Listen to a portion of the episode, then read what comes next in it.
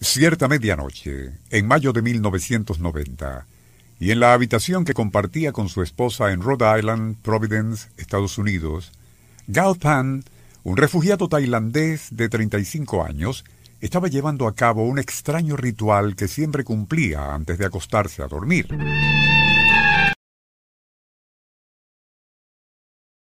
Tras colocarse una peluca muy femenina, y habiéndose pintado la boca y uñas de rojo, procedió a delinear sus ojos con rímel, para luego colocarse un camisón de dormir perteneciente a su esposa.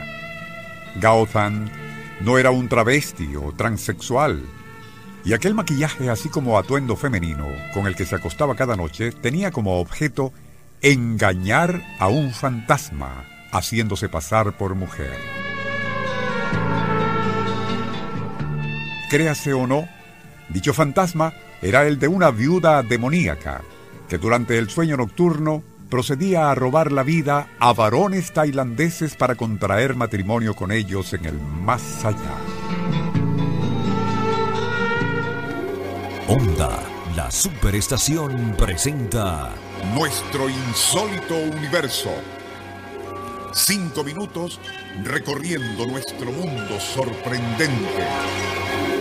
Una producción nacional independiente de Rafael Silva, certificado número 3664. Un mes después de lo comentado al inicio, la esposa del tailandés Gao Tan fue despertada por ruidos guturales que emitía su marido, quien, aún sumido en profundo sueño, era sacudido por fuertes estertores. Mientras ella intentaba despertarlo, Tan sufrió una violenta sacudida y tras emitir un ronco gemido, falleció.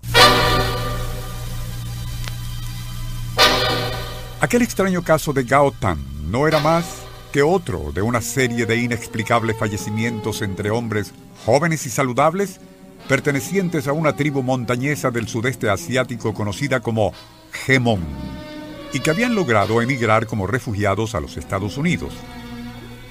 Las autoridades médicas norteamericanas no lograban explicarse por qué tan extraño fenómeno ocurría únicamente a los varones jóvenes de aquella tribu.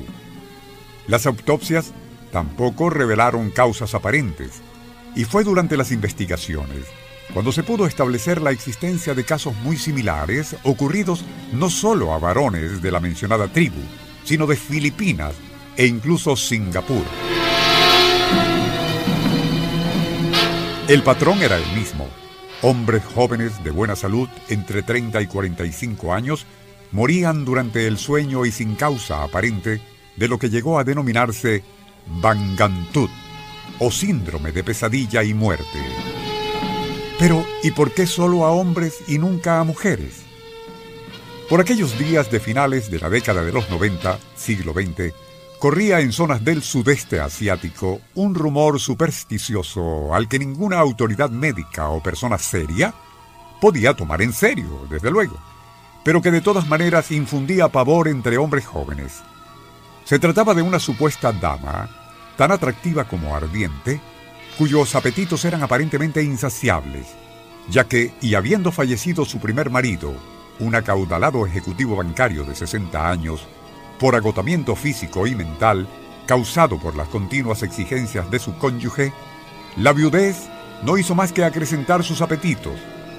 Casualidad o no, cada nuevo esposo, siempre entre 25 y 45 años, generalmente terminaba hospitalizado por agotamiento o fallecía inexplicablemente mientras dormía.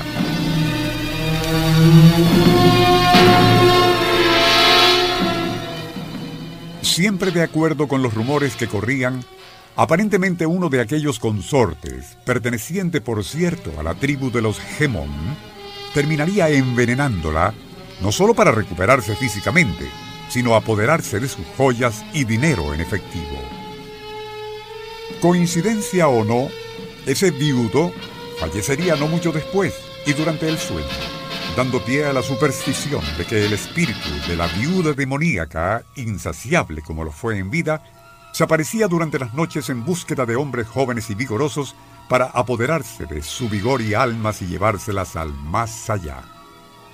De allí que muchos de aquellos candidatos a ser estuprados por la viuda durante el sueño Para evitarlo, adoptaron la costumbre de vestir y maquillarse como hembras antes de acostarse a dormir con el fin de engañarla. Onda, la superestación presentó Nuestro insólito universo. Email insólitouniverso